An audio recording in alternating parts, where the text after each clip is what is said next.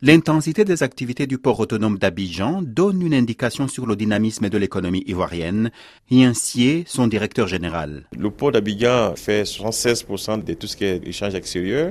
Et c'est au port d'Abidjan qu'on sont perçus 75% des droits d'entrée au niveau de l'État de Côte d'Ivoire. Si le port ne fonctionne pas, l'économie va prendre un coup. Donc, euh, c'est un instrument important. Au niveau sous-régional, d'autres terminaux portuaires concurrencent le port autonome d'Abidjan, mais il a des atouts à faire valoir. Aujourd'hui, le port d'Abidjan, par le fait que nous avons un chemin de fer quand même qui relie Abidjan à Ouaga et qui j'espère sera prolongé un jour à Niamey, ça fait que en termes de facilité pour les opérateurs de l'interland, le port d'Abidjan est un atout principal. C'est vrai, il y a d'autres débouchés, mais les opérateurs aiment bien venir à Abidjan parce qu'ils viennent à Abidjan chargés, mais ils repartent d'Abidjan aussi en étant chargés parce qu'il y a de quoi ravitailler les économies Le port autonome d'Abidjan, c'est tout un complexe avec un terminal roulier qui traitera bientôt 110 000 véhicules par an. Le terminal céréalier, encore en construction, permettra d'accueillir des navires de 60 000 tonnes contre 30 000 tonnes aujourd'hui.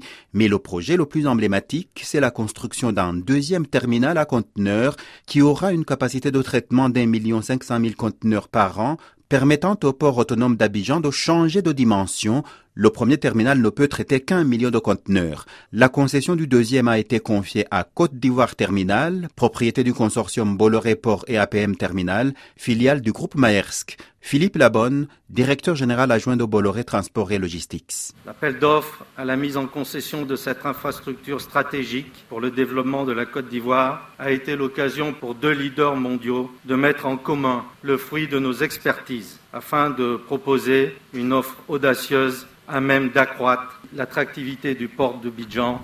AP Muller Terminal et Bolloré Port ont l'ambition de créer un hub de transbordement pour les pays côtiers limitrophes ainsi qu'une porte d'entrée naturelle de la sous-région.